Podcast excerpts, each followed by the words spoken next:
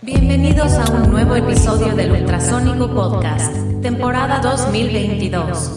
Es una producción de Pelota de Playa Records para toda la galaxia.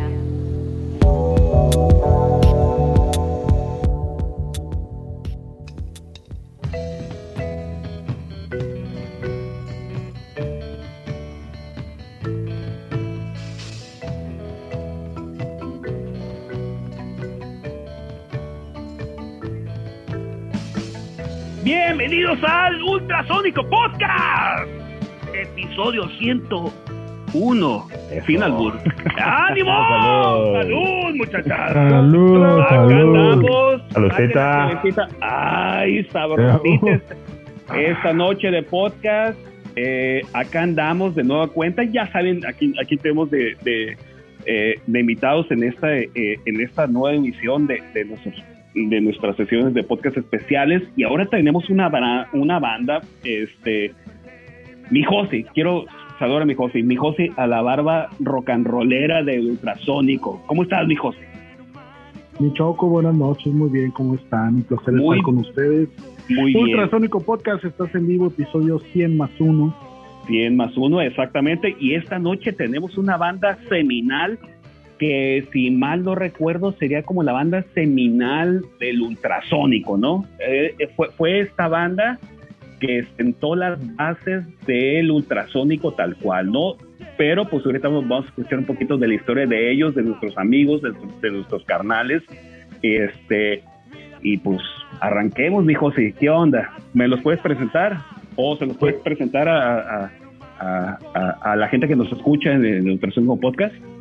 Eh, vamos a hacer una dinámica, vamos a permitirles a nuestros invitados Claro que que se sí. presenten para que quienes nos escuchan vayan reconociendo sus voces. Empezamos. ¿Y quién se quiere presentar primero, jóvenes? César, César. Buenas noches Salud. a todos. Eh, tremendo Chris, Josie como los hostes. No, el pato es, el, es la host, el host. Qué cabrones son. Este, Empezamos mal, pero bueno. un, un- un placer y ver a, a estas viejas caras conocidas, grandes, grandes amigos, grandes momentos. Mi nombre es César Arellano, eh, la voz de Cinco Menos en... Bueno, Miguel nos va a clarificar los años ahí de, de cuándo a cuándo, ¿no? Pero Perfecto, en estas últimas etapas. Así que un saludo a toda la raza. Chingón. perfecto. Mi Cholfo, ¿qué onda? Buenas noches, saludos a todos. Soy Adolfo Torres. Gracias por la invitación, San Miguel.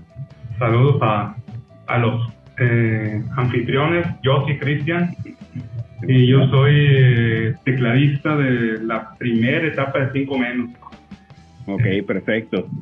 Ornelas, ¿qué onda? ¿Qué años. onda, Ahorita decimos.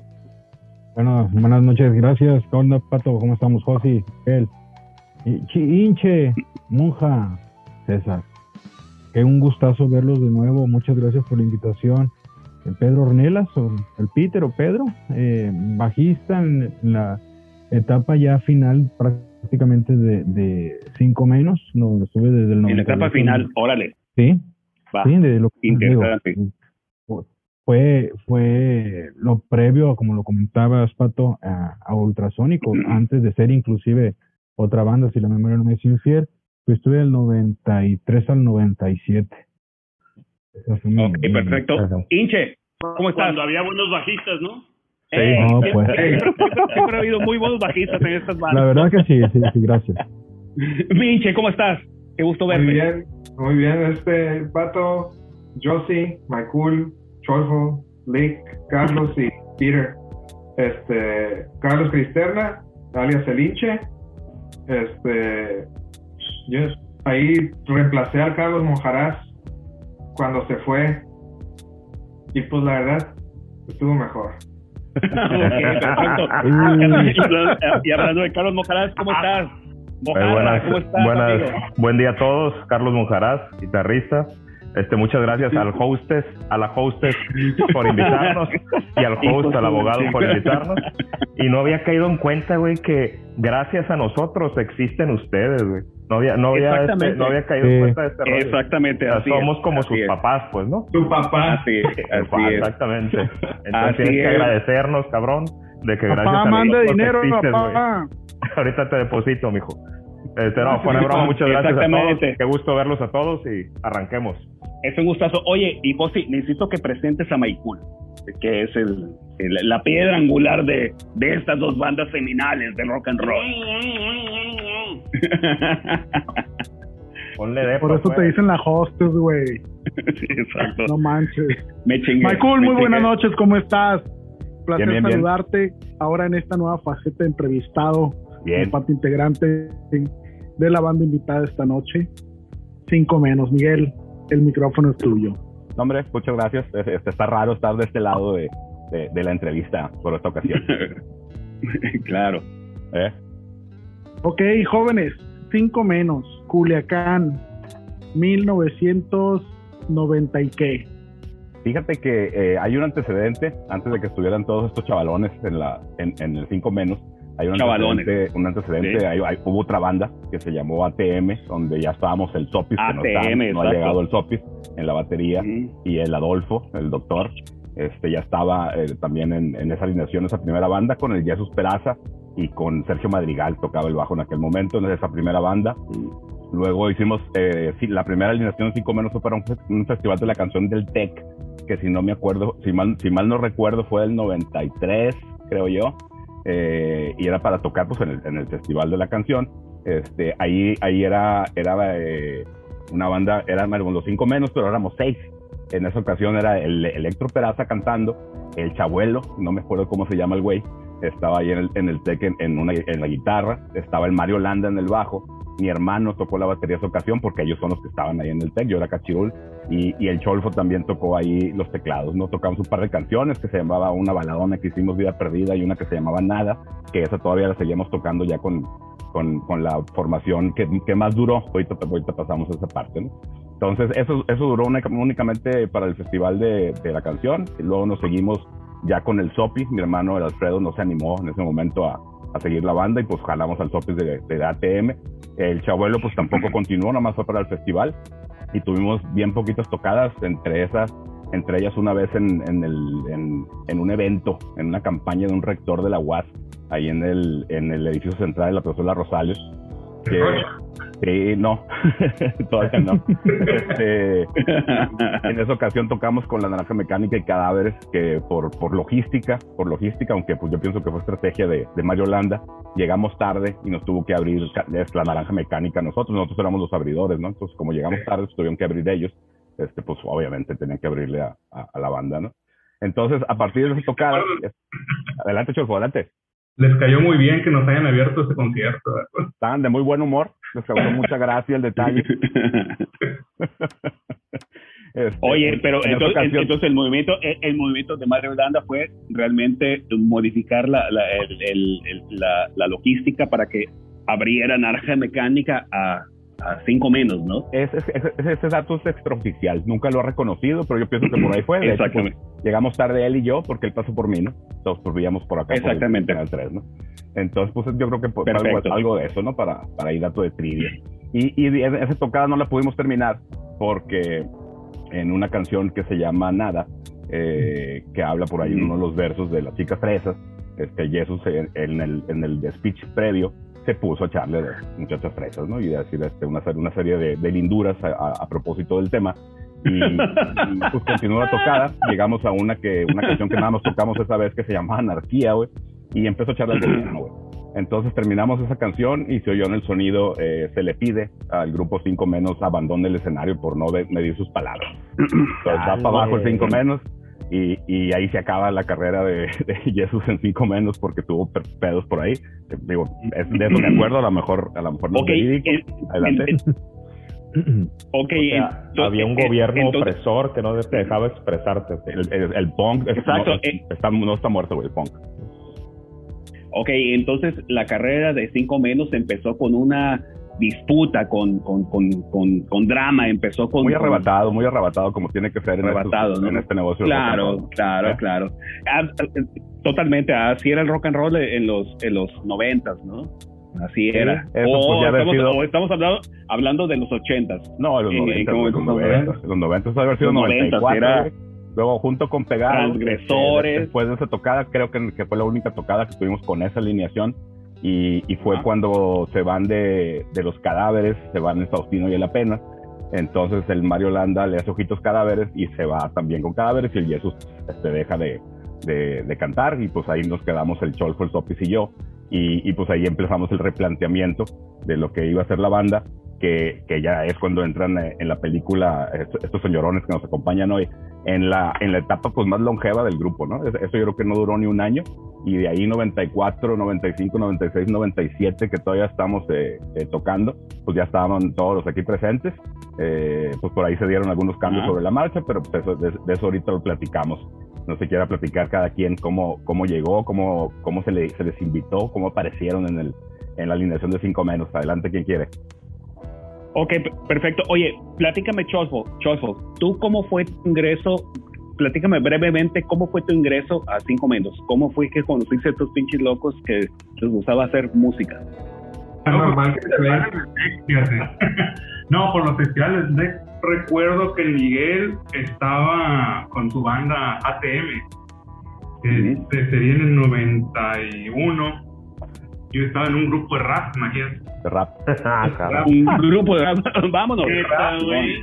Chinga. Espérate, espérate, me gustaría conocer un poquito ver. ese grupo de rap. hablemos del yo. Pues total que íbamos a los, pues, pues nos conocíamos entre todos ahí en, el- en la prepa del TEC, íbamos a los ensayos de, de cadáveres, que ellos también iban iniciando, a los ensayos de, en ese mismo ensayo en la casa del chino me tocó conocer a Miguel, en la casa del chino Ley, en la casa de Héctor, y me acuerdo que tocó una canción que se me hizo súper, súper fregona en ese momento, anárquica, rompecopas. La de, a ver, no quisiera estar con alguien como tú. Era eso, ¿verdad? Eso. Perra, al final, entre paréntesis.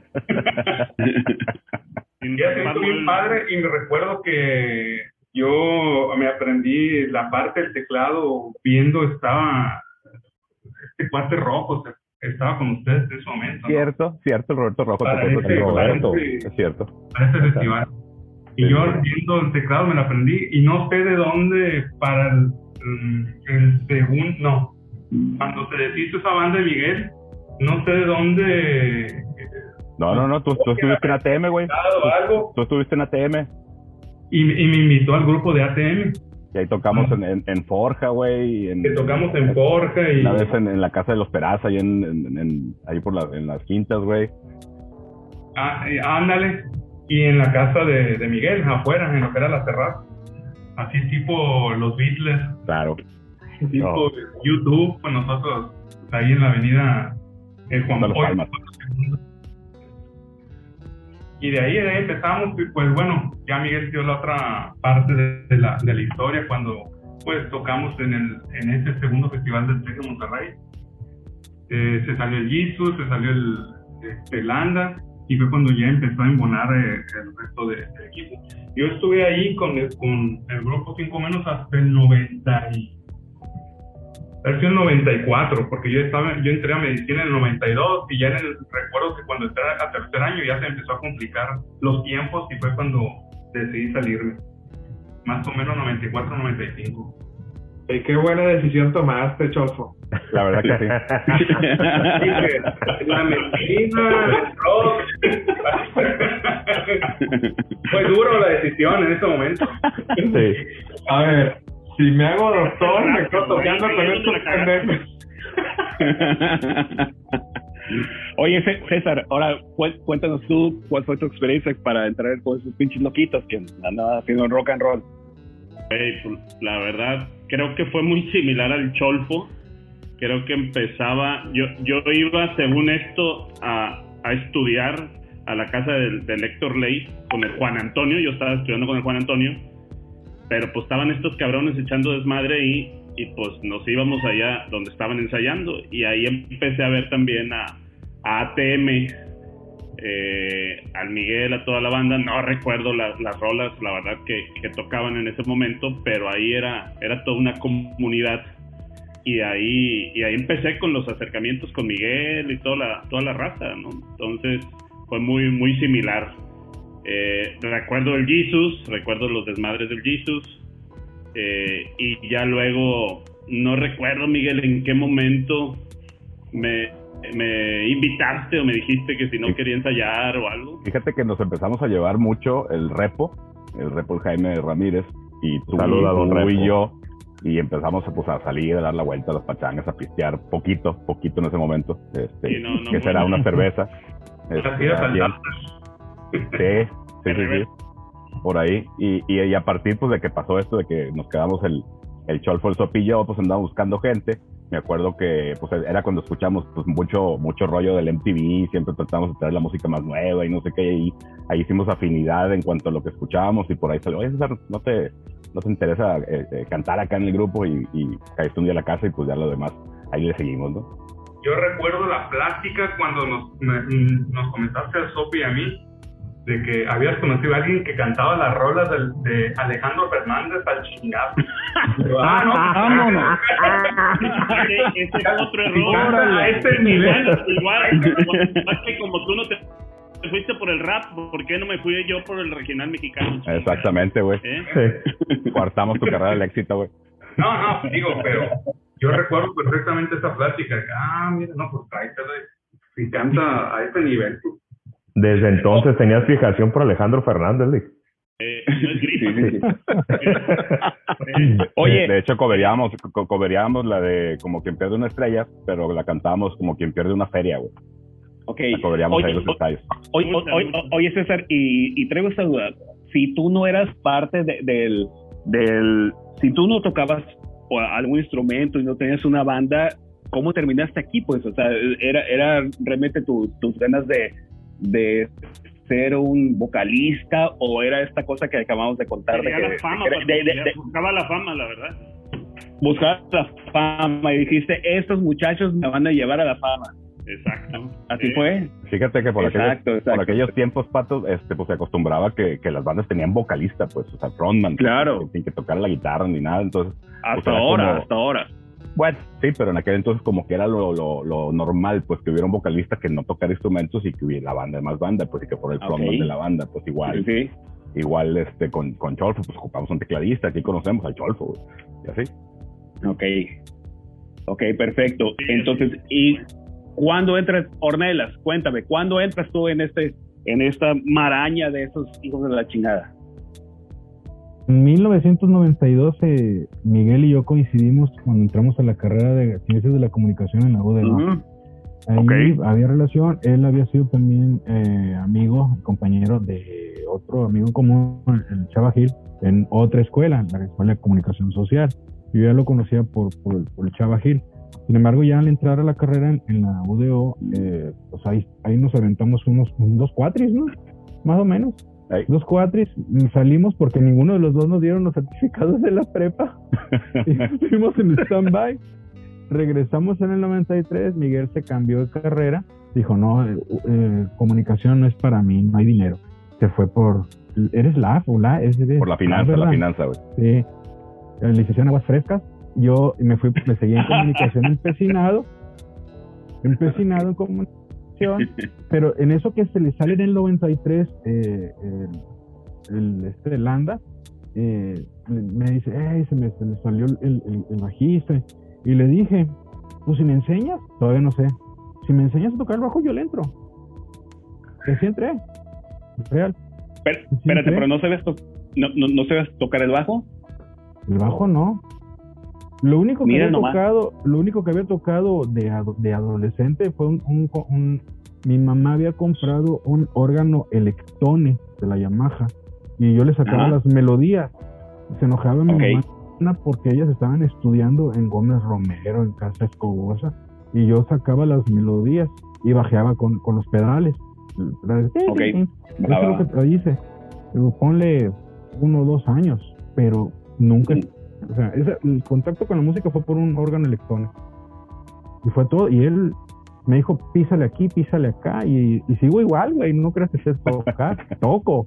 No sigo diciendo, toco. Hay muchos que no saben tocar ni madres, ¿no? O sea, De hecho, el bajo no es relevante. No, de hecho, de hecho, todavía Tranquilo. no sabemos Me falta el sopi, me falta el sopi, ¿eh? Porque siempre Claro. andaba correteando el sopi. Los errores que yo cometiera por andar correteando el sopi. Estoy A mí no me- completamente de acuerdo con eso. Sí, el Carlos también sufre de, de esa parte.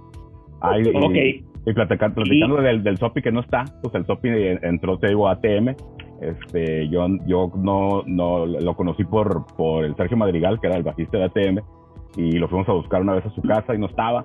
Y, y nos, nos fuimos y nos encontramos ahí en la Chapule caminando. Y, y me acuerdo su frase memorable, oye, este, le dijo el Sergio, entonces te interesa tocar la batería en una banda aquí con, con Miguel, la chingada.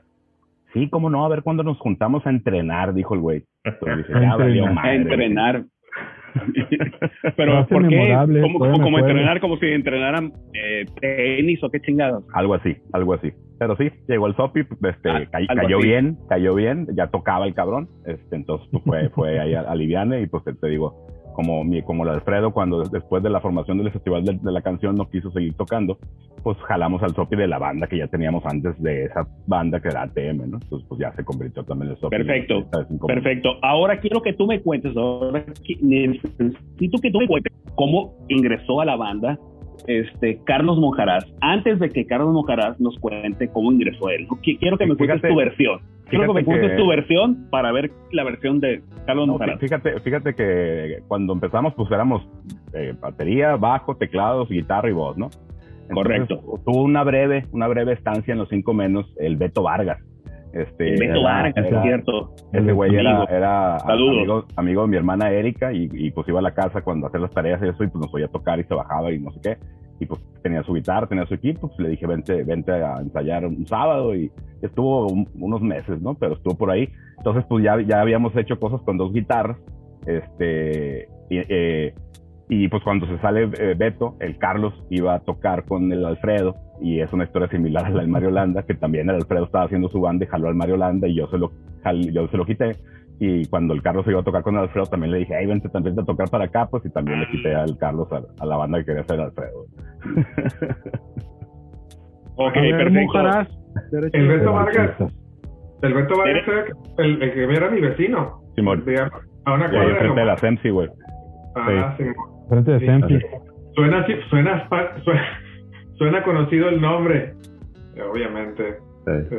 Era aquí va, aquí va tu derecho de, de réplica. Ok, no, Dale. coincido en, en- en prácticamente todo lo que está diciendo Michael. Nada más que quisiera agregar, realmente nos conocimos mucho antes. Yo creo que haber sido como en la, yo creo que yo estaba en la primaria. Yo pensé que ah, te ibas a acordar. India. 50 En la primaria, vámonos. Sí, que yo estaba en el kinder y el Miguel lleva en secundaria en la escuela activa.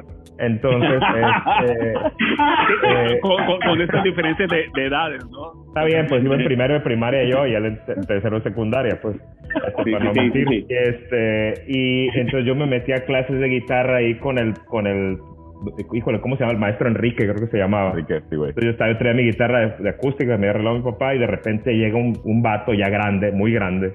Yo lo veía pues, de mucho más Muy grande, muy papá. grande. Sí, sí, sí. Su flamante guitarra eléctrica Yamaha blanca y su amplificador es un nuevecito.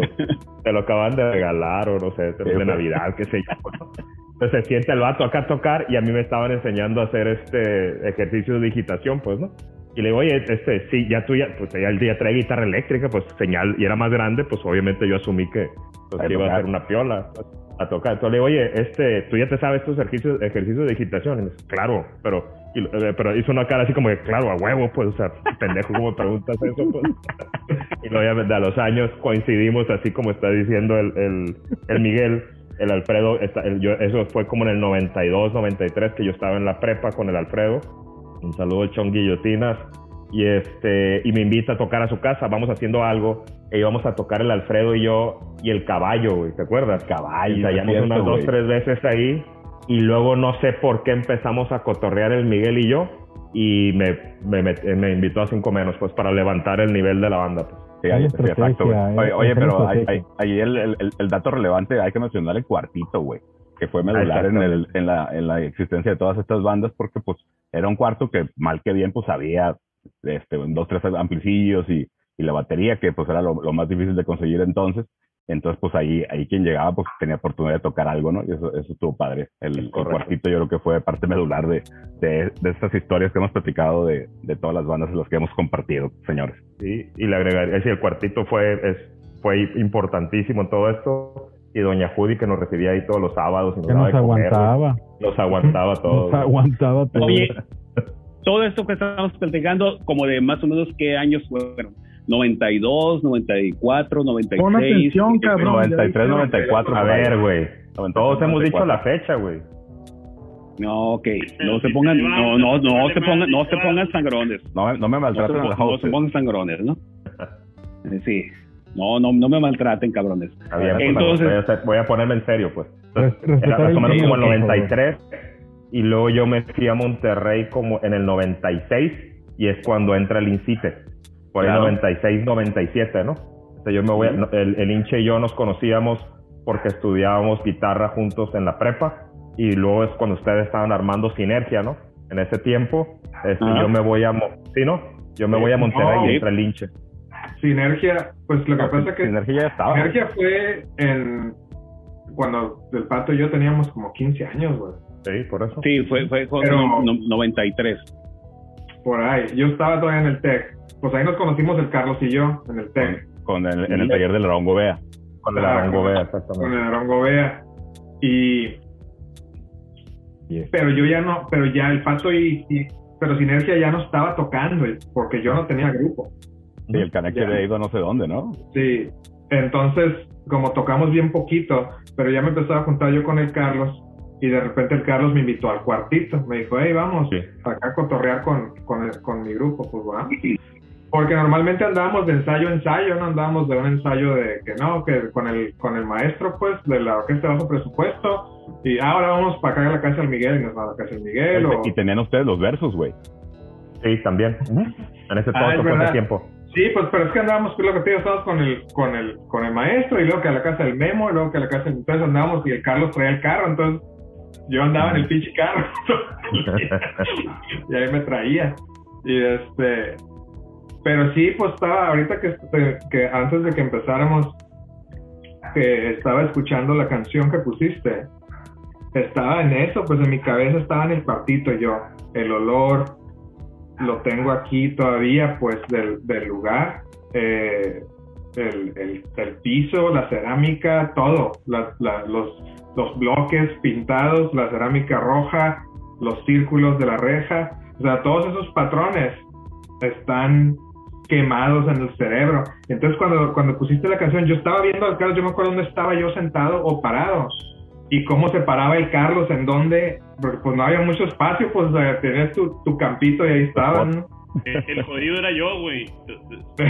Ahí, ahí donde quepas, güey. Ahí donde quepas. Obviamente la bataca tenía su lugar, los, los amplis tenían su lugar, todo, y valió madre, güey. Fue un chorro de tiempo que yo iba nomás por ir, porque pues yo no estaba tocando, haciendo nada, pues y si estaba César afuera cantando, ahí estaba yo afuera con el César, o si estaba ayudando en algo, estaba, ¿me entiendes? Me metí ahí nada No, no, más. acu- acuérdate, güey, la, la, la remodelación del cuartito. Acuérdate que llegó un momento que era punk. Que con el Mario Landa hicimos un collage de revistas Sí, sí. y la Chihuahua. Y tú, tú, tú sugeriste, vamos quitando toda esta madre, güey. Pintamos que parezca estudio, dijiste. Y, y, ahí, y fue cuando hicimos el mueble, el, el sillón, acuérdate.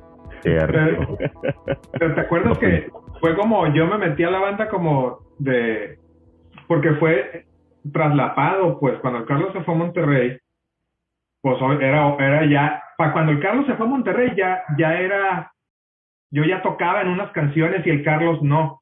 Sí. Cierto. Estábamos Sí. tocando los dos al mismo tiempo. Entonces, el Miguel y yo ya estábamos como ya todos estaban en esa onda que no, como en la universidad, como el Doc Segui como tomó la decisión de ser médico. Sabia decisión. La sabia decisión. todos estaban, todos estaban en ese mindset, menos yo, porque yo ni a la pinche escuela estaba haciendo. Entonces yo le caí al Miguel todo el tiempo, eh, sin negocio, y pues le- en la pata de palo, pues porque lo que el Miguel quería era hacer música. Entonces, pues yo le seguí el rollo, y entonces cuando no había nadie, yo llegaba, y si no estaba el Miguel, toca- tocaba con el Alfredo. Y el Alfredo y yo tocábamos por horas y sacamos dos, tres canciones el Alfredo y yo, ¿no? Y luego llegaban estos güeyes y ya tocaban ustedes, o, o yo tocaba con el Miguel, y hasta luego llegaban y ya tocaban, ensayaban ustedes. Entonces ya había sobrelapado lo de ultra y ultrasónico con. Cinco menos. o, perdón, lo de, lo de- sí, lo de ultrasónico con, con lo de 5 menos, pues ya se estaba mezclando. Empezando a gestar. Estaba cuajando. Porque las canciones, fíjate, porque las canciones que tocaba el Carlos de 5 menos, yo nunca las toqué. No. Ya No, teníamos no. suficiente material de otro para que seguir tocando eso, pues. Sí, sí, sí. En, la, en, la, en, las, en las últimas tocadas este, ya eran puras canciones nuevas, pues ya no tocamos nada de lo de antes, ¿no? Ya, ya ahí se dio el- el- la evolución hasta la etapa final, ¿no? Eh, Y luego, pues, ¿Qué, ah, fue como influencias con- tenían? Perdón. ¿Qué influencias tenían, Pedro? Yo tenía una tía que tra- era subsecretaria de administración en gobierno del estado. Mi papá trabajaba tan... De esas influencias hablas, ¿no?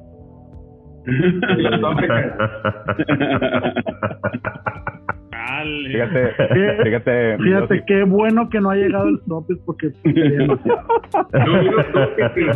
pa. Sí, Y así- exactamente. Y así eran de jóvenes, ¿eh? Eso no es Sí. novedad. ¿eh? No, fíjate, yo Ya sí sé que fue, fue, fue cambiante, ¿no? Pues el- al- muy al principio, pues eh, todavía hard rock, ochenterón Sí. y no sé qué. Y pues nos, nos entró, nos, nos llegó de lleno el alternativo de, de, de Nirvana y ese tipo de cosas. Y, Ujú. y, pues fue, fue pues ahí, ahí se fue moviendo. Este, siempre fue origi- muy original, digo, salvo que me corrija alguno de ustedes. Este, siempre tuvimos un sonido y un estilo más que sonar parecido a algo, salvo en algunos momentos que sí había unas canciones que sí este, nos tomamos ciertas libertades de que sonaran parecida a, a alguna canción, alguna banda, ¿no? Pero era lo menos. Era bien ecléctico porque era. eh, por ejemplo, Miguel y yo no tenemos el mismo gusto musical. Es completamente opuesto, pero, pero éramos muy buenos para.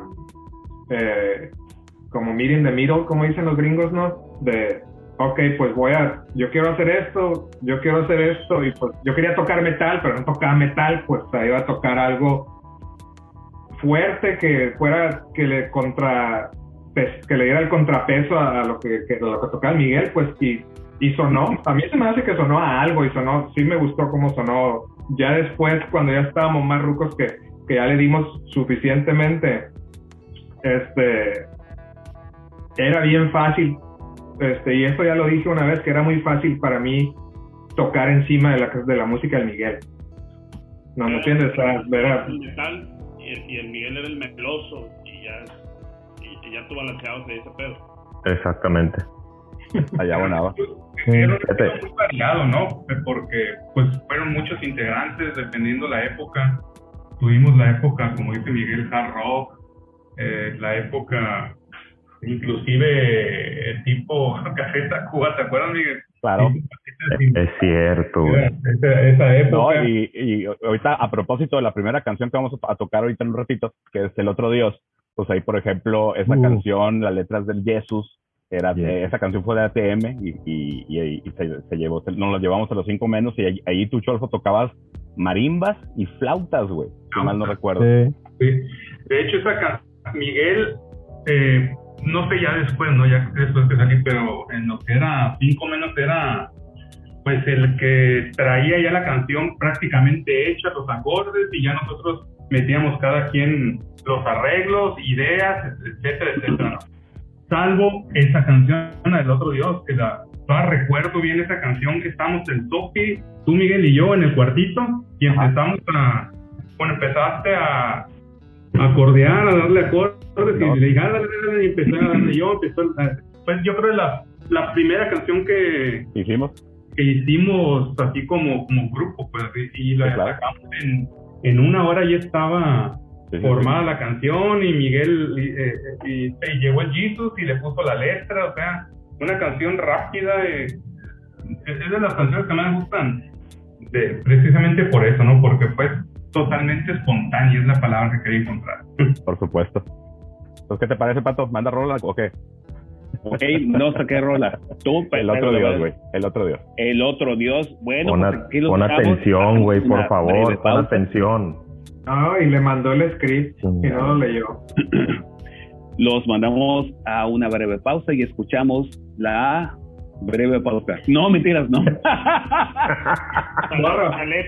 Te la por el breve Dios, o cómo se llama la rola. No, te van a volver a contratar. El breve Dios, la breve pausa, lo que sea. Escuchen, escuchen, vámonos, va- vamos al track. ¡Ánimo! No, se llama, el, se llama El Otro Dios y como dijo Cholfu, fue El la primera Dios. canción que compusimos en ATM. Ese dato es cierto, yo no me acordaba. Y, y nos la robamos para cinco menos también. Entonces, El Otro Dios, ¡Ánimo! cinco menos. Dale, el otro Dios. ¡Te creo, güey, vato! ¡Ánimo!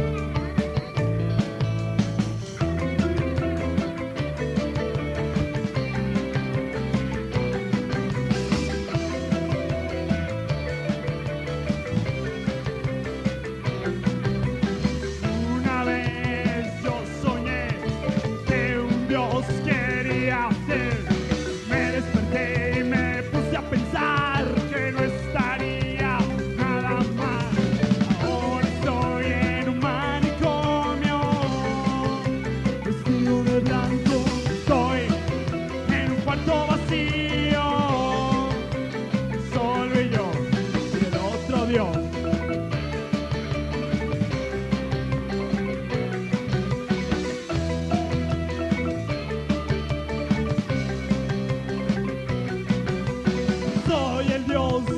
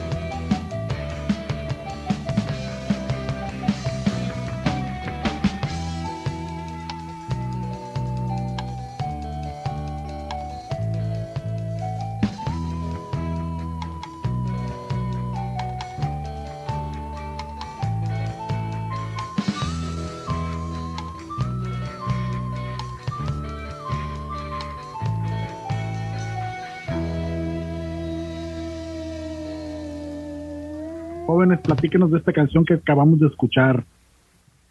¿En qué se inspiraron? ¿De qué trata? ¿Cómo Fíjate estuvo el cotorreo de armar la rola? ¿Cómo la grabaron? Eh, esta es una versión en vivo del Ágora en el 94, que, que yo creo que fue nuestra primera tocada con la alineación que está ahorita actual. Y déjame hacer un paréntesis nada más porque no, no, que, no, no quería dejar de decir esto ahorita con el que hablamos de la alineación. Pero no, no están aquí hoy Jesús y, Mario, pues por lo breve que fue su, su estancia en el grupo. La- los, las gentes que estamos aquí fueron los que estuvimos más años y los que, los que tenemos más peso en la historia de cinco menos. No es de ninguna forma excluirlos de mucho menos. De hecho, les mandamos un cordial saludo a ambos dos, ¿no?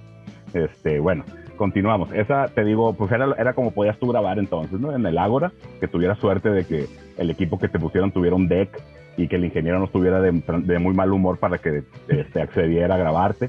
Y, y, pues nos, nos llevamos el caso después de la tocada, pues a escucharlo y era, era mágico escuchar grabado este, algo que pues era la única forma realmente que lo podías hacer, salvo poner una grabadora en el ensayo, ¿no? Entonces fue en el Ágora. Esta canción fue la primera que hicimos con ATM, las letras del Jesús Peraza, y la música, pues por ahí la, la, la- la armamos el, el Cholfo y hoy el, el, el Sopis, el burro el último. Este, y, y, pues así fue. Esa canción, te digo, trascendió este, de, de ATM a 5 menos. De hecho, en la etapa final, cuando sale Cholfo, pues el teclado tenía su, su, su parte protagonista, por, por decirlo de alguna forma, y eso lo reemplazamos con una guitarra de, de Carlos, incluso la, la- la introducción y eso, pues con unos arpegios ahí que, que arrastramos la púa, no sé si te acuerdas, Carlos, que, que Sí. eh, esto yo te lo copié a ti, que me imagino que tú lo aprendiste por ahí con el Arón o algo, y ya se convirtió Sí. como en el sello de ese, de ese rollo y unos arreglillos que incluso Carlos metió después después de una transición y eso, pero bueno, este, por ahí están en, en algunos cassettes, a ver si los recuperamos para escuchar después las otras versiones. Sí, sí me acuerdo de eso. Fue con, de hecho, hubo una tocada, bueno, esta alineación, o sea, salvo el, o sea, el Sopi, el Pedro, el Cholfo, el César, tú y yo, hubo una tocada antes en el, en el Río Rock. Yo me acuerdo Uh. que la- para mí la primera vez que toqué con ustedes fue en el Río Rock. Yo creo que yo tenía como unos 15 o 16 años. Sí, pues, ¿no? era menor de edad. Sí, que- era me menor acuerdo- de edad, pues. me ¿no? acuerdo de Sí. esa. Y este, Yo no me me acuerdo mucho eso. que. Sí, güey, no sé qué era. Era algo, no sé si era de la UDO o algo, no sé qué. Pero yo me acuerdo que era menor de edad, pues, ¿no? Y este, y el Lick me daba, me daba charros negros a tomar. Y nos subimos a tocar ya este. Ahora yo soy contentos. culpable. Pues compadre, pues eso Ya salió el peine. Sí, por eso, por eso estamos como estamos. No, y, luego, y luego después fue esa del Ágora, ¿no? Y es, eh, en, esa, en esa todavía estaba el Cholfo y después la arreglamos. Y es cierto, era bien, era bien fregón, porque acuérdense que nosotros somos verdaderos rockeros, no como los que utilizan computadoras para grabar y, y soniditos de, digitales.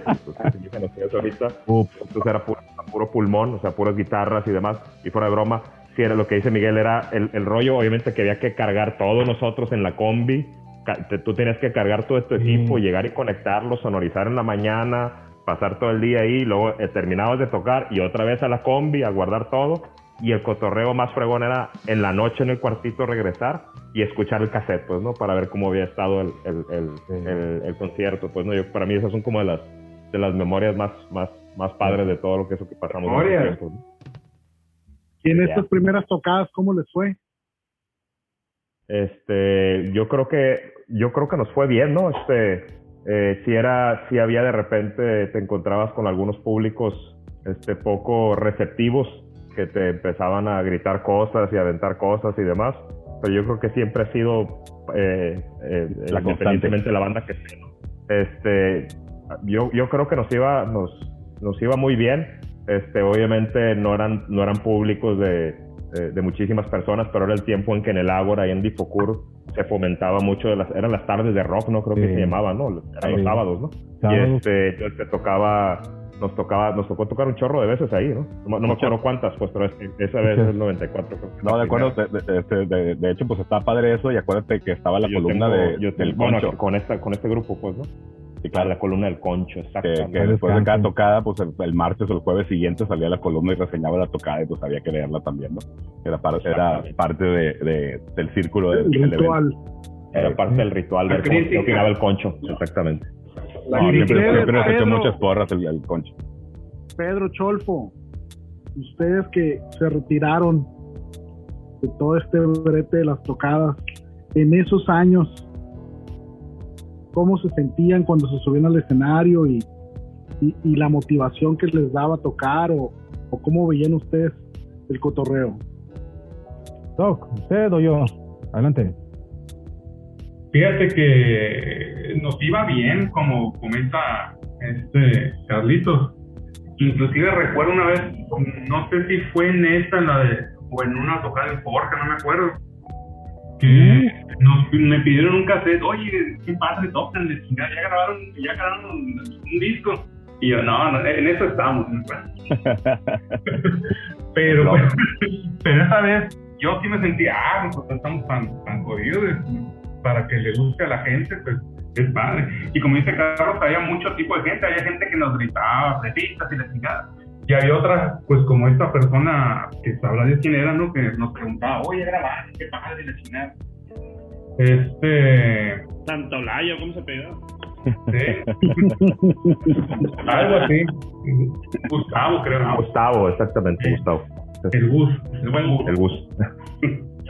Pero ti, tú que estabas al frente, ¿cómo te iba? Tú eras el que... El frontman. sí el Sí, frontman, ¿no? que, que, que yo creo que, como decía ahorita, eh, mencionabas, era una época en la que había como un movimiento, yo, yo, lo, yo lo identificaba como un movimiento real de- de- del rock en, en Culiacán, incluso Sinaloa. Eh, este tema de, del influencer de esa época, el blogger, el concho, eh, marcaba mucho la pauta, ¿no? Y esperabas, como dice Michael, esperabas la reseña de él, esperabas también lo que se dijera por ahí en Radio Was, porque era, era también un referente acerca del rock, ¿no? Local, del movimiento.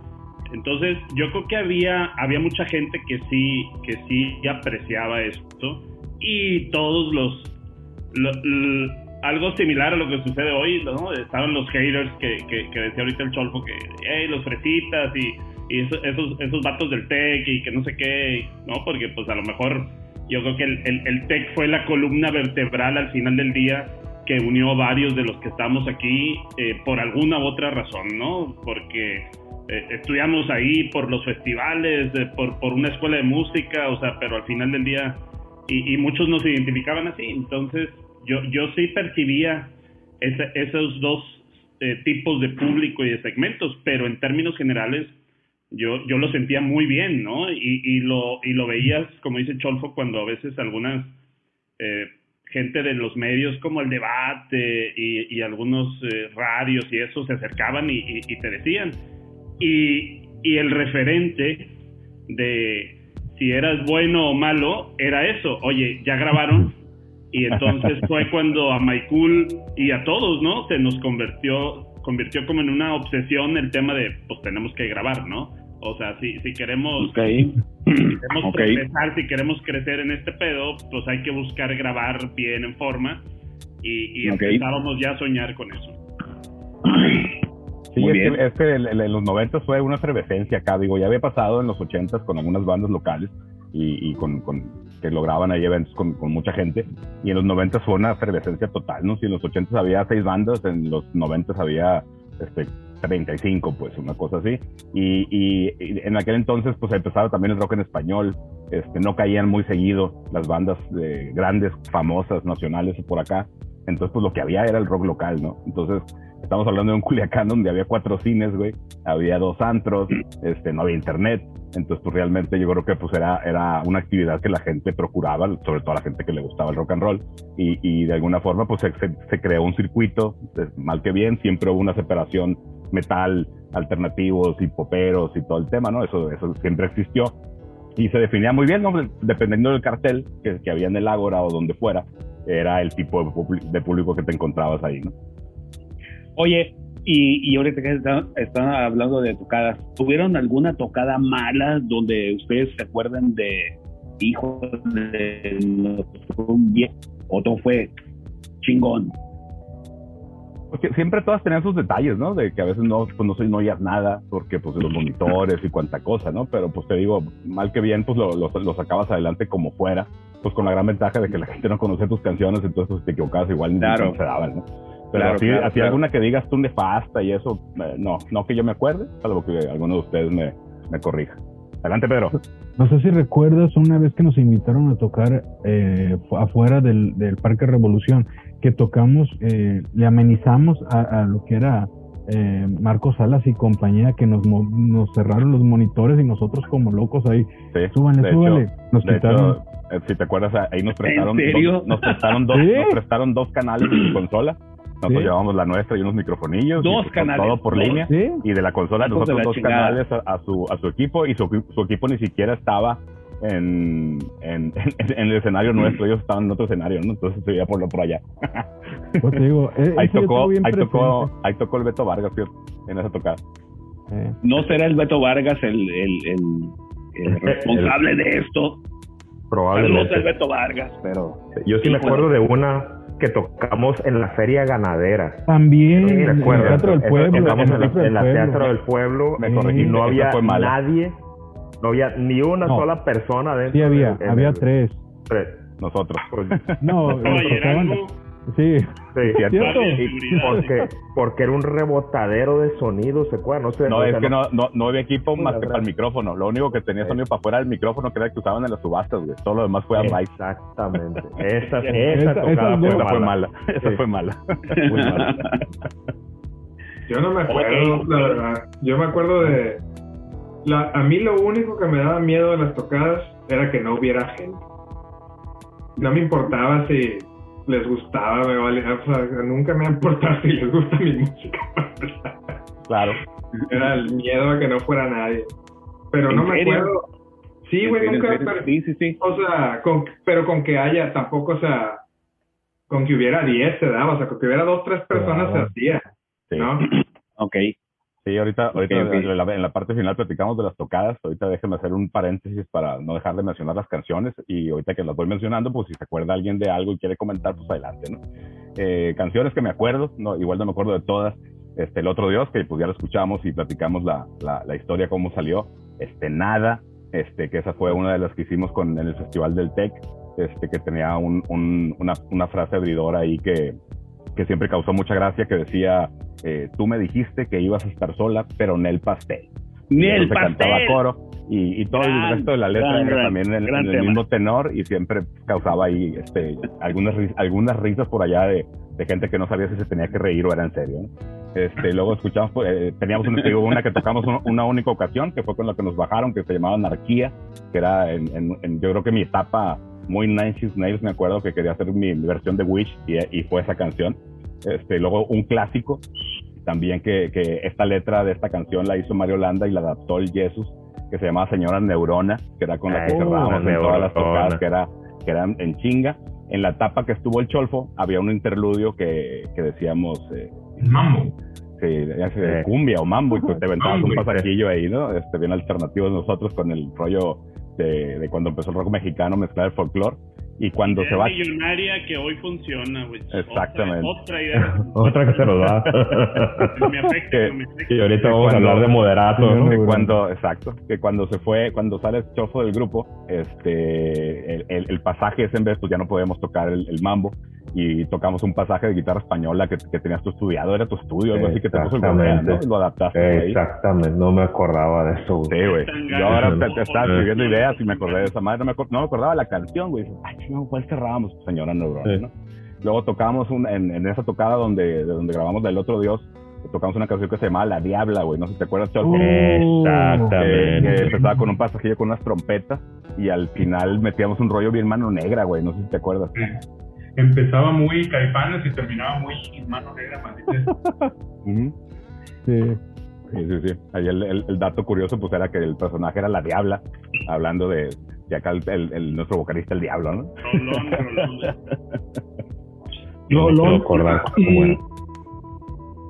ca- cada cuánto se hallaban en aquellos entonces estaban Pues, más eh, desocupados los, los sábados era a, a Fuerciori y entre semana también. Ajá. Entonces se podía ensayar pues, cuando se pudiera, pues estudiambres, pues era, era el momento idóneo, ¿no? Y, y más con este, yo creo que fue una etapa de, pues, para todos de descubrimiento donde pues te, realmente te daban un chorro de ganas de ir a ensayar porque cada vez pasaba algo que decías, ah, qué chingón estuvo esto, ¿no? Y, y pues te- eso te, te empujaba a seguirlo, a querer seguir haciendo todos los días. Este, por ahí teníamos otra canción que yo no me acordaba tampoco, que esa sí me, me gustaría volver a escuchar por ahí, que se llamaba La, Son- la Sombra Más Tenue. No sé si te Ah, acuerdas. ándale. Fue Sí. las que sacamos que era, que era más, más, más piratona, ¿no? Que, ¿Te acuerdas Sí. tú? A ti te gustaba la onda así. Que Eh, que yo te-. Métele algo pirata, te. Algo pirata. Simón. Y sacamos la canción esta, la zona más tenue, que fue de las primeras que tuvo un coro, así como tal, porque pues siempre el, el coco de las bandas principiantes era ponerle un coro a una canción, ¿no? Un coro como tal, ¿no? Entonces esta lo tenía. Este, luego teníamos una balada por ahí que se llamaba Dime cómo sientes eso, que era ahora tranquililla. Y Este, hay una hay una anécdota ahí de que la, la canción la canción Ah, iba eh, iba en mi do do en mi no me acuerdo y en la parte final acá mi Pedro se cruza y yo me pego a cabezazos con la con la pared de atrás del escenario ¿no? Quería comentar esa historia, güey, por respeto. Dije. por eso por eso la comenté yo, yo. Exactamente. Me acuerdo que estábamos tocando en el Ágora. Y la rola era do y mi, pues, ¿no? Y el Pedro iba mi y do, pues, toda la canción. Y nomás que de repente volteo y el Miguel pegándose en la cabeza con la tarima así. Era parte, era parte de la Era performance, mercadotecnia. pero- performance. Mercadotecnia. Se puede equivocar, se, se equivoca el bajista. Sí. No, no, Parece no. que se equivocaron todos menos el bajista. Claro, exactamente. Eran por, eso, por eso los, por eso eran los bajistas somos tan importantes, cabrón. Por eso Eran somos tan sí. importantes. Luego también jóvenes, viene, espera, déjame terminar con las, con las canciones, güey. Este, una que, que, pues yo la considero nuestros hits. De hecho, cuando la estrenamos fue- también quedó grabada en esta primera eh, tocada en el Ágora, donde se grabó y se grabó bien, que era En los ojos de la luna, jóvenes. Esa, la canción estaba bien padre. uh, Esa canción sí la Ah, es hicimos, cierto. sí la hicimos con, con, con la formación completa. Todavía estaba Cholfo y, y, y Carlos y en, en- en una segunda guitarra. Y, y esa las vamos ahí quedó, quedó padre, me acuerdo. esa Esa canción la hicimos un sábado en el cuart en el, en el, en el pasillo del cuartito, güey. Estaba lloviendo y el Sopi era el que el Sopi fue como el que empezó a armar todo el rollo. No me acuerdo cómo empezó, es decir, no me acordaba de eso, la sombra de, la- de los ojos de la luna, ¿no? Y el Sopi me acuerdo que decía, era, entra por acá y tú por acá y todo, se le hacía de productor en ese pedazo. Sopi. Estaba lloviendo un chorro, güey. Y no había, no había luz, por eso estábamos en el pasillo, pues. Por eso estamos en el pasillo, pues no, no, el pero para los que están escuchando, el cuartito medía dos por dos, ¿no? O dos y medio por dos y medio, si quieres. Dos y medio. Entonces tenías que tocar todos, ahí, te, movías con la guitarra, le sacabas el ojo al, al de al lado, pues, ¿no? Y este, y entonces estaba haciendo un chorro de calor y nos salíamos al pasillo, ah, porque no había luz precisamente. Digo, no es que el cuartito tuviera aire, pero nos salíamos por lo menos a que a, a- a- a que agarrar un Exacto. de- Así es. Luego, Oigan, luego viene una, una, una este, trilogía, pero trilogía nada más de dos canciones. Que pues eh, esta canción de No quisiera estar junto a alguien como tú que platicó el Cholfo, fue la que empezó todo el, todo el rollo, fue la primera canción que yo compuse. Y, y esa la habíamos dejado tocar en los cinco menos. Cuando llega Carlos, este, pues que era, como era muy guitarrera y eso la recuperamos y luego hicimos la segunda parte que se llamaba Te vuelvo a ver, ¿no? Te vuelvo a Este, ver. Te vuelvo a ver. Muy guitarrera, muy arreglada, muy fantochona, ¿no? Muy, muy Nada ha cambiado bajo tu piel. mucho drama, ándale, así va. Y, y luego este, la de cero, que ahorita lo escuchamos antes de empezar, que es con la que vamos a cerrar eh, este, este podcast. Este, y ya, de la etapa con el hinche, teníamos más canciones, pero me acuerdo de tres. Me acuerdo de una que se llamaba Cayendo hacia el encuentro, que nomás lo tocamos en, en una tocada que organizó el, Ma- el Maceo, Maceo Ruiz, José Ruiz. eh, que Sí, claro. ahí en el lago era que había una pantalla gigante y dos cámaras ahí ambulatorias y la chingada y estuvo padre tocar, tocamos con los versus y no me acuerdo con quién más. Este por ahí y tocamos esa y una que se llamaba Sale el Sol que la letra así me acuerdo que se llama a lo mejor se llama de otra forma la letra la dijiste tú César. Es una que era, era tranquilita y el hinche tocaba el slide hacía, hacía unos pasajitos ahí con la guitarra, terminaba, era tranquilita, teníamos un, un motivo ahí muy, muy no, nutshell de Alice in Chains ahí por, por el medio, que es de los que hablaba hace rato de los niños que a veces nos permitíamos hacer algunas bandas, y, y esa canción, y una que también hubiera sido un buen hit, que nada más la tocamos en esa tocada y, y pues ya después fue cuando se termina la banda, que se llamaba Historia sin fin, que incluso Bien. acá el César hasta coreografía le puso. Ah, cabrón. Co- coreografía, a ver. Coreografía es que el, había, había el- que hacer algo ya, güey. Claro, es que el, el, el- el coro de- también tenía coro esa canción, era una canción de, de estructura medio pues, muy amigable, por no decir popera. Este, el, el- el coro decía, ha sido siempre una historia sin fin que no me atrevo a repetir por medio de ti. Y tan lejano está el día en que nos entregamos a esta vida sin pensar en el mañana o en un adiós. ¿no? Entonces César hacía una serie de manos que te contaba una historia totalmente este, ligada a Pinche César, que no pinche César, nada, ¿no? estabas a- arriba, estabas acá, Sí, arriba. eh, estaba viendo la Matrix, güey. Estaba viendo la Matrix Sí, sí, con- sí. con esta coreografía. Ahorita, ahorita que hablabas Unos abanicos, cabrón. unas, y unas sombreras acá y Era era la Taylor Swift de Culiacán. Es y, correcto. y en, y en esa canción, en esa canción precisamente entra lo que lo que platicaba el hinche de cómo metía contraste, ¿no? El, el, el coro era un, un círculo con distorsión de, no me acuerdo, la, este, do, re y, y do, una cosa así. Y el hinche metía unas, unas octavas muy rápidas, muy, muy, digo, este, no, no, no, no tiene nada que ver, pero para, para explicarlo mejor, muy al estilo del coro de Creep, ¿no? De unas octavas muy rápidas que, que le daban una melodía que contrastaba muy cabrón con el resto de la, de la música, ¿no? Y ahí es buen ejemplo del, de lo que te platicaba el hinche, de que él metía siempre algo que contrastara, que rompiera un poquito con, con el, el mood, el mood o la estructura normalita de la canción. Pues les quería, les quería ayudar a que le Claro. dijeran esas, pues. Exacto. Exacto, ese siempre fue tu, tu goal. De hecho, o sea, tocaba, bueno, ahorita platicamos de las tocadas. Son 14 canciones, güey. Yo, yo creo que tenemos más. más pues no me acuerdo, no sé ustedes. Yo no me acuerdo de ni, yo me acuerdo de ningún nombre de ninguna canción de ningún grupo más que más que la de sinergia, Ausencia. la ausencia porque está en el disco. Hay que, hay que checarse para el Alzheimer. Linche. Oye, plática que decías de las influencias, abogado. De, de hecho, no sé quiénes son ustedes, adiós. No sé qué hago aquí. ¿Y a mí por, a mí por qué me invitaron? ahorita, ahorita que hablabas de las influencias, hay otra, ahorita me voy a otras dos que, que había ahí, Michael. Ah, lo que hablas de las influencias, Miguel, digo, abogado, perdón. Este, ¿cómo era el rollo en, la- en, en el, en la prepa? Me acuerdo que el- el- los, ensayamos los sábados por lo general y los viernes, cada el Miguel y yo, cada quien and- íbamos de con sus, este, a su, a su mandil respectivo, pues, ¿no? Con, con las novias. Entonces, no sé, a las nueve y media, diez, no sé qué, nos corrían del, del, del mandil, pasaba por él y nos íbamos a su casa y compramos una cocona de dos litros Coca. y una cajetilla de cigarros. Nos ya no pisteábamos, ¿no? Pero el rollo era tocar la guitarra y, y la música que lográbamos era la que grababa el Miguel o el Alfredo en VHS del MTV, pues.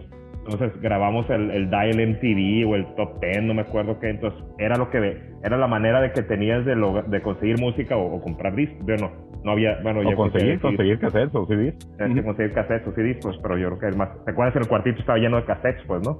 Ya después Pero, hubo pero la CDs, principio música súper nueva, de, de aquel que saliera a veces, o sea, lo agarraban. Pero eran- Ya Carlos, eran, pero eran, el que no era Betamax, la, la, ah, era, era Betamax, la, la, la televisión La- con el, con el, era Betamax, güey. Y la Ah, pues, televisión todavía era, pues. era verde, nada más se veían verde y gris. La. Exactamente, ahí nos poníamos, güey, y oíamos, poníamos los, los Betamax que se grababan del MTV y era la música que, era, era la manera que teníamos de, de conseguir música, pues. para que veas, para que veas que sí eran fresas, porque Beta era más caro que VHS, a pesar de que VHS ganó la competencia. Exacto, exacto. Es- Esos fresitas. Esta banda de fresitas. Bueno, dos, dos preguntas. En aquel entonces, en el Culiacán de aquel entonces, donde no había celulares, donde no había internet, pero había una efervescencia de muchas bandas que conformaron una escena, cómo publicitaban las tocadas ustedes, hacían flyers, Ah, iban entrevistas, está padre. o, o qué era lo que hacían, digo, el boca a boca pues siempre ha funcionado, ¿no? Pero en aquel entonces eh, supongo que era algo básico y algo esencial para, para darle publicidad a un, a un toquín o una tocada. Y la otra pregunta es, eh, este rollo que les escucho mencionar de que eran una banda de fresas, de fresitas, de chicos tech de Monterrey, eh, ¿cómo, ¿cómo les pegó? O de hecho, si les pegó del todo, cómo, cómo atendían este tema, pues porque yo sí me acuerdo de muchas bandas de aquella época. Eh, creo haberlos visto tocar algunas, algún par de veces ahí en el Ágora. Eh, pero pues siempre la competencia y sobre todo entre los integrantes de todas las bandas era salvaje, ¿no?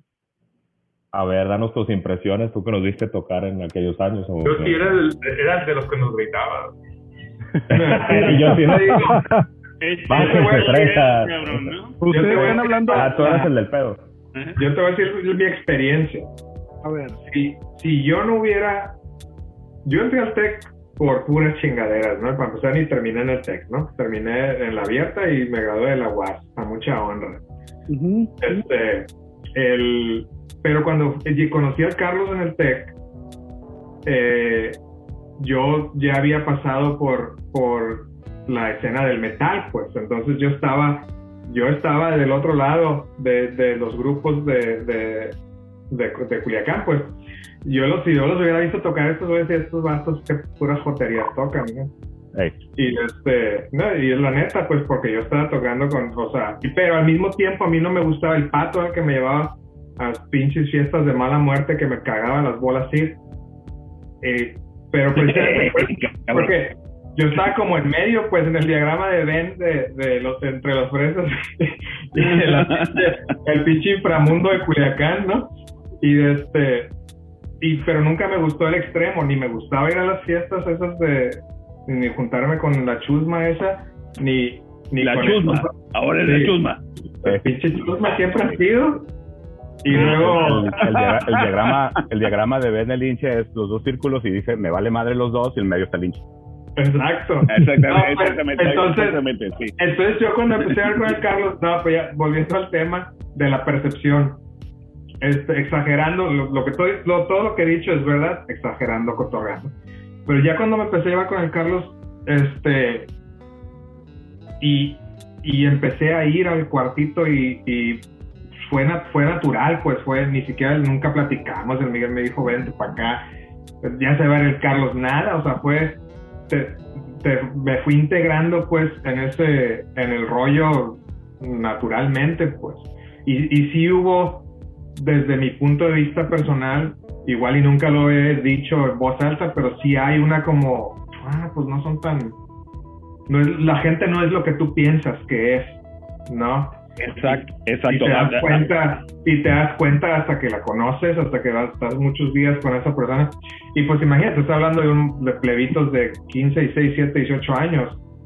Pues ahora de 46, por primera vez decirlo en voz alta, o sea, Simón. sí, sí es real, pues es real el, el, el- esa onda de, de que se hacen las tribus, ¿no? Y no, estos vatos no valen madre, estos vatos no valen madre.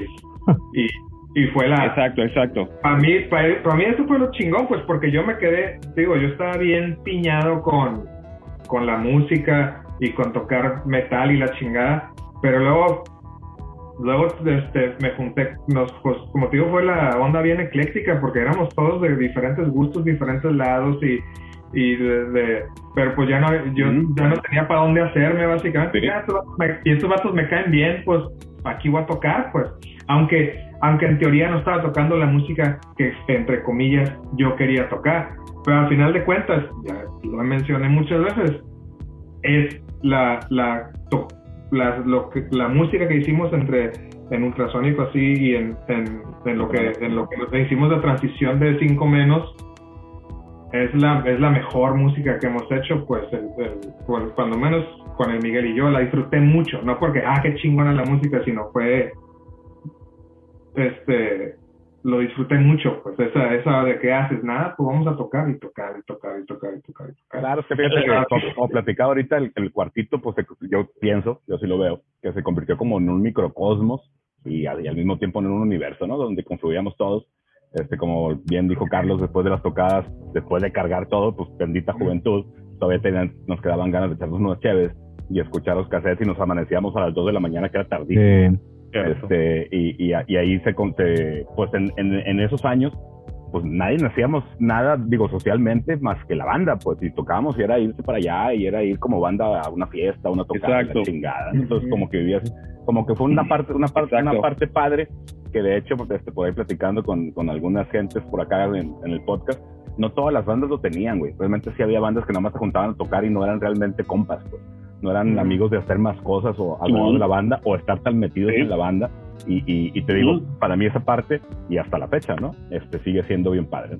Yo creo que eso, eso que estás diciendo es clave. O sea, el sábado después de la, obviamente iban los amigos a la tocada, pero al final era el sábado que caían todos los amigos a la tocada. Las novias, los amigos, y, y se hacía un bolón ahí en el, en el, el cuartito del sábado y era nuestro, nuestro lugar social donde convivíamos. ¿no? Y volviendo a la pregunta esa que, que hacías, yo la verdad no, no, digo, sí, obviamente me acuerdo de, de, de que te decían cosas y la verdad, pero la verdad nunca fue, para mí nunca fue relevante, pues no, era más bien rollo entre, entre compas que están haciendo cosas diferentes, se necesitan este primero disciplina y dedicación para hacerlo y también se necesitan pantalones para subirte a tocar aunque sabes que no eres este el virtuoso o el lo que sea pero eh, y, y yo lo yo lo razono mucho más con, con, con el Lick pues creo que le tocaba estar al frente nosotros pues mal mal que bien estamos ahí atrás acompañados con la música Y detrás de una guitarra, güey. y detrás de una sí, guitarra pues no Sí, Entonces, sí, pero es no, una- no, no, sí, sí. ahí sí.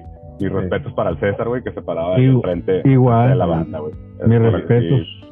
Pero que- quisiera no desviar la, la atención a la pregunta que hice. ¿Qué opinabas tú, abogado, cuando nos viste? Pues? Pues mira, en acuérdate que eran los noventas, ¿no? Entonces en los noventas había una revoltura de, de, de géneros. Ya, ya estaba el MTV, Sí. veías muchas cosas que de otra manera eh, resultaba difícil ser expuesto a las mismas, ¿no? Sí. Yo cuando iba a las tocadas, eh, como decían por, por aquí hace un rato, pues si te equivocabas no se notaba, ¿no? Porque pues, no, no, no conocíamos las canciones. Pero me llamaba mucho la atención la apertura que había en aquellos años de todas las bandas en general, de tratar de hacer algo nuevo y, y sí todas tenían, sobre todo cuando eran bandas principiantes, tenían los lugares comunes, ¿no? De empezar una, por ejemplo, empezar una canción muy pausada, muy lenta y de repente dejarle caer el, Cierto. el queso y, y- y hacer un desmadre y, Sí. y luego volverla a bajar y eran, eran rollos así, pues no era un, en mi caso personal no era un rollo de juzgar si eran fresas o si tocaban bien o si tocaban mal, sino más bien era ir a conocer, pues, sobre todo porque yo soy una generación a- más atrás que la de ustedes. pues.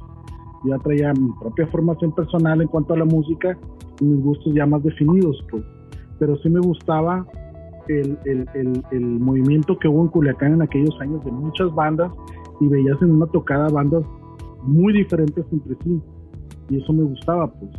El, metal pues es el metal y siempre ha sido un género poderoso fuerte llamativo para mí pero cuando llega la parte del, del, del, del alternativo la parte del grunge todo eso se mostraba mucho la personalidad en la música de quienes integraban las bandas. Pues. Había bandas que lo lograban mejor que otras. Entonces, eh, pues había una muy buena competencia. Eso sí pienso que no era competencia sana, no era competencia leal. Y creo que las bandas que lograron seguir tocando o que perduraron fueron las bandas, como dice Miguel, que lograron los integrantes de esas bandas convertirse en amigos, pues, Cierto. porque había mucha polinización, había mucho robo de integrantes, y luego empezó a darse el, el- el fenómeno de las primeras bandas que salían de Culiacán a tocar a otros lados, y luego las primeras bandas que intentaban dar el paso, irse a Monterrey, México, Guadalajara, México sobre todo, a intentar dar el campanazo, ¿no? Creo que la importancia de, de esos años en la música de Culiacán estriba precisamente en la gran variedad, la gran cantidad de exponentes musicales dentro del rock que hubo. Y eh, regresando a mi pregunta original, era una época donde no había internet, donde no había celular, donde no había la comunicación inmediata que tenemos hoy en día. Y entiendo la parte del área cultural, de la política cultural de los estados de aquellos años donde tenían que publicitar su evento. Pero ustedes como banda, ¿cómo le hacían para, para informarle a todos sus camaradas, a todos sus amigos eh, respecto de una tocada, ¿no? No, era, era de boca en boca y realmente nosotros como cinco menos tocamos mucho más que en cualquier otra parte este, en el Ágora, ¿no? Entonces pues sí nos apoyamos mucho en la cartelera de Hipopur, la, los, los, los sábados de rock que en algún momento fueron cada sábado, los luego se espaciaron a cada 15 días y eso. Este, realmente la gente ya sabía que iba a haber rock and roll, ¿no? Y algunos a lo mejor ni siquiera sabían que se iba a presentar y de todas formas iban, ¿no? Era como ir ahí y luego ver a dónde nos vamos. Y cuando llegamos a tener algún evento, pues eran fiestas de amigos o de boca en boca y cosas así. Este, pero realmente, pues sí, no, no, en, en ese sentido no construimos de ninguna forma eh, un medio de comunicación o una estrategia ni nada, ¿no? Sí, no estábamos muy apoyados en eso porque realmente estaba pasando eso en Culiacán, ¿no? Eh, había rock and roll y, pues la gente por eso enteraba que había una fiesta que- donde iba a haber bandas o el Ágora, que era pues el lugar por excelencia porque, digo, en aquellos años y, y ahorita a lo mejor es un poco más sencillo, pues era muy difícil realmente armarte tu evento, ¿no? Querer, querer preparar un evento y rentar equipo y eso pues no era redituable para nadie. Y, pues tenías que, de- dependíamos realmente de, de- los eventos de Difocur para poder tocar. Este, eventualmente en, lugares más chicos pues te juntabas con otra banda y pues entre todos juntaban algo de equipo y eso, pero pues te digo, fueron cosas que pasaron y ahí realmente pues no era, no era de, de, de publicitarlas, sino simplemente el boca en boca, ¿no? Que pues este, yo creo que, que incluso hoy sigue, sigue jalando de esa forma, ¿no? Había una, unos flyers que hacía Miguel, recuerdo al principio. Sí, Eh, hacíamos el postercillo y lo pegamos ahí en la escuela y así. Estaba en la escuela y era Sí. fácil la publicidad, los flyers que, que, que hacía Miguel así medio... Este, Yo dejaba la publicidad a My Cool.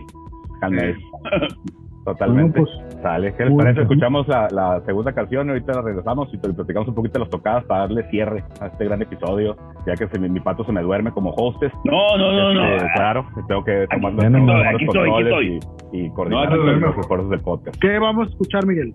Precisamente, eh, es una grabación que, que también fue en el Ágora. La calidad del audio no es tan buena, pero es de los tracks que tenemos ahorita a la mano para poder eh, ilustrar musicalmente este, este episodio.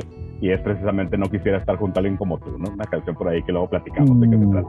¡Vámonos, Recio! ¡Vámonos, Recio!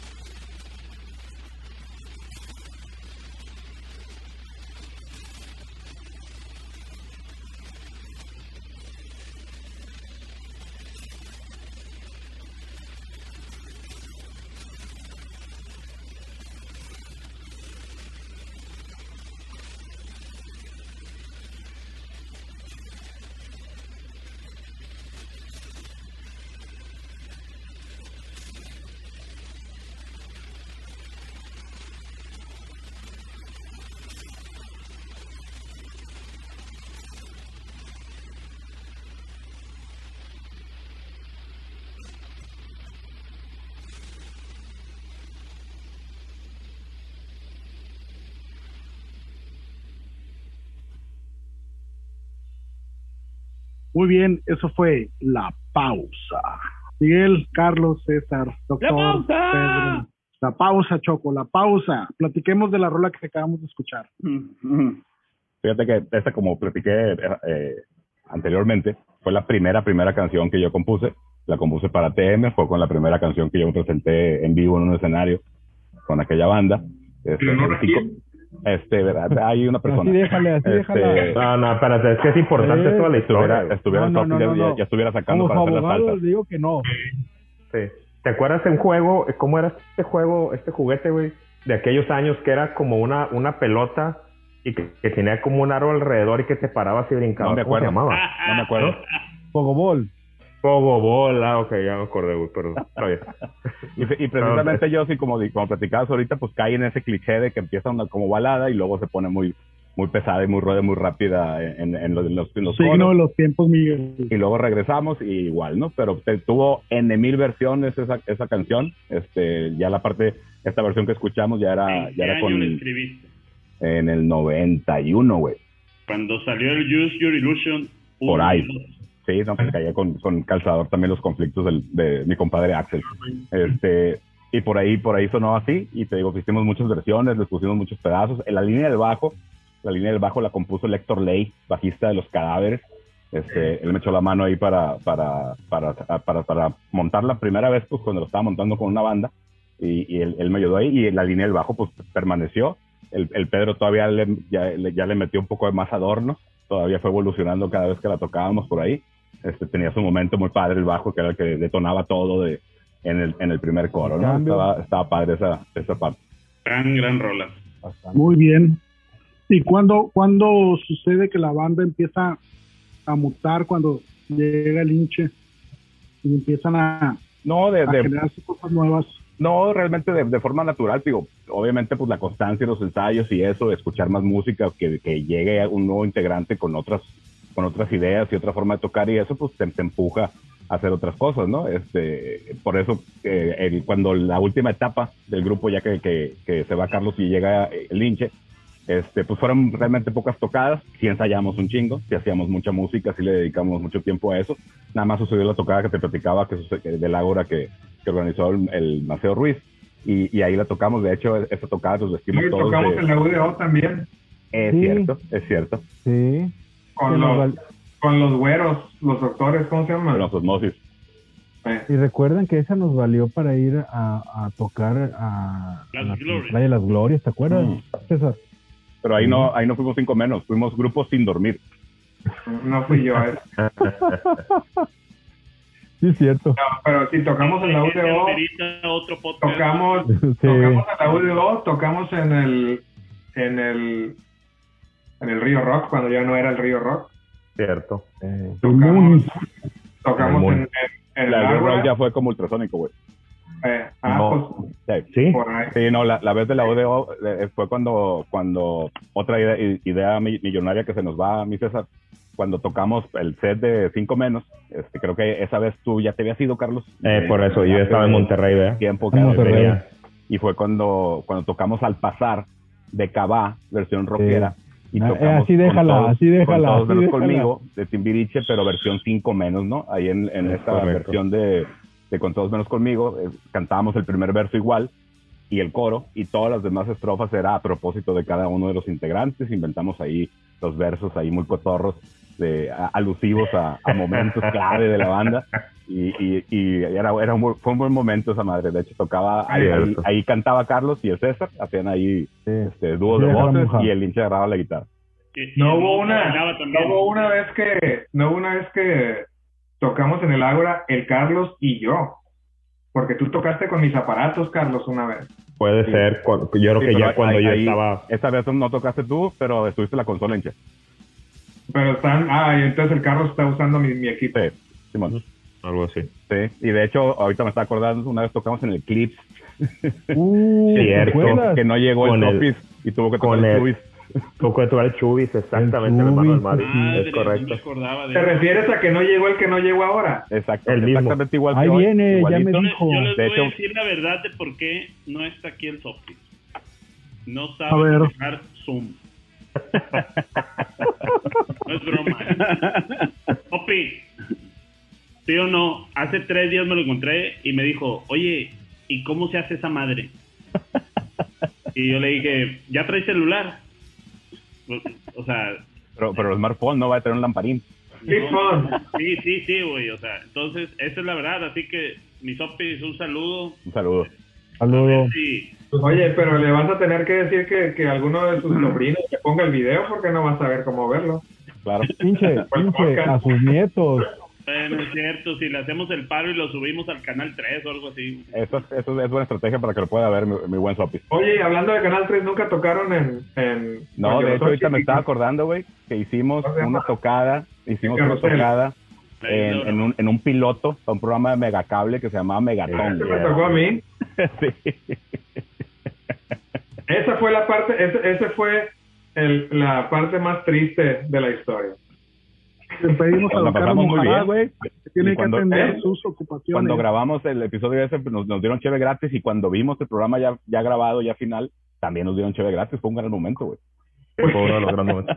Era como un ver, maratón, pues, algo, una cosa así. que nunca salió al aire. Pues. Teletón. Nunca salió. Oigan, señores, me tengo que Permítanme retirar yo. despedir a don. Carlitos Monjarás. Compadre, Abrazos hasta Hermosillo. Carlos, gusto verlos, gracias señores. por tu presencia. Continuamos un ratito más el episodio ya para darle Yo te voy a defender aquí hasta donde pueda, ¿no?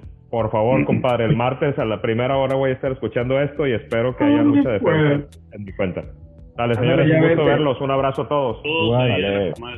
Buenas noches. Luego, buenas noches. Carlos. Ahora hablamos de Adiós. Carlos una vez. Sí, así. Ya ves, Adiós. pinche pato, corriste a Monjarás, cabrón. Ahora sí. Ay, qué Ahora bueno sí. que se fue, qué bueno que se fue porque no me dejó contar tantas cosas, cabrón. No, como aquella vez que, bueno, como aquella vez que, que estaba tocando desafinado en, en, en, en Forja. Pero vaya, este, pues esa es otra historia, ¿no? De- O sea, no vengo aquí a, a- a andar quemando gente, pero pues la, la verdad es que esa fue una historia que, que sucedió totalmente, ¿no? Pero vaya, acá andamos. Ya, A esta hora del, del podcast ya empiezas a hablar como broso o cuál es el pedo. Claro que sí. Ya, ya, ya no Parece el perro guarumo, güey. Ah, hace más sentido ese, ese personaje. Ok, entonces, ¿qué sigue? ¿Qué sigue? ¿Tú eres el hostess? Fíjate que se fue el Mojarás y dijo que iba a mencionar otras dos canciones que yo no mencioné. Entonces, Exacto. este, no hay mejor pretexto para que tengamos que hacer una segunda parte de este episodio, señor. Segunda parte. Muy bien, pues Ah. vamos dando, vamos dando conclusión al episodio 100 más 1 del Ultrasónico Podcast. Miguel, ¿cuál es la canción que va a despedir esta entrega del día de hoy? Fíjate que vamos a cerrar con una canción que, que grabamos una vez que se nos eh, aventamos, nos aventuramos hacer un estudio casero, güey, no, sin computadoras, güey, todo cassette.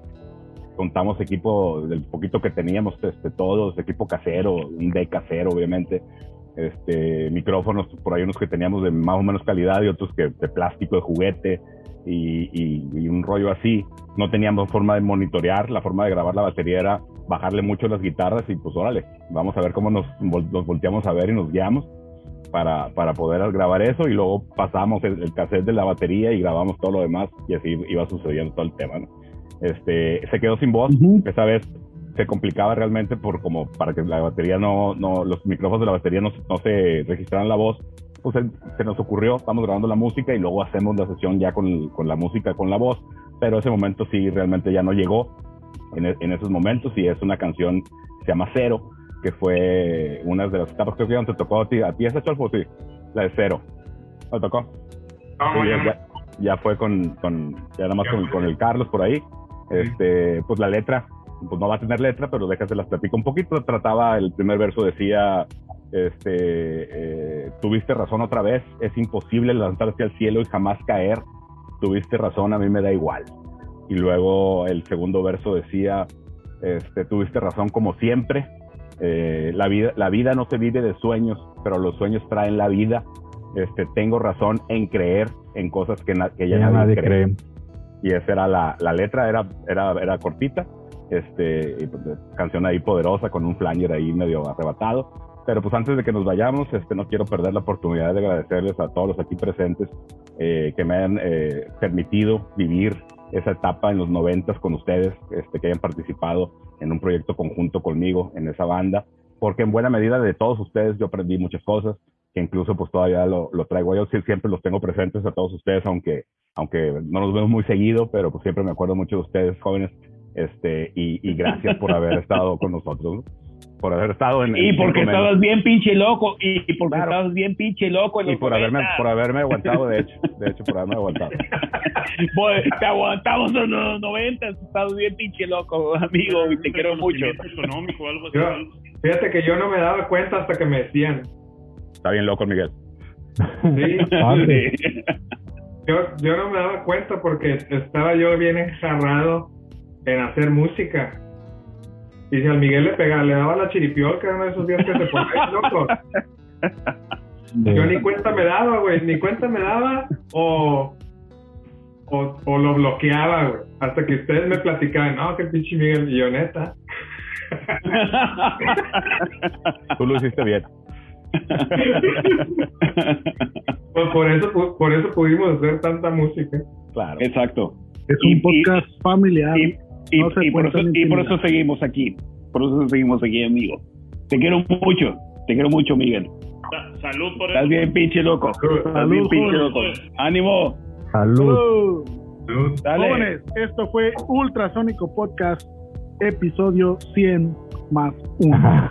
Nos vemos. Buenas noches, buenos días, buenas tardes, buenas madrugadas. Bye.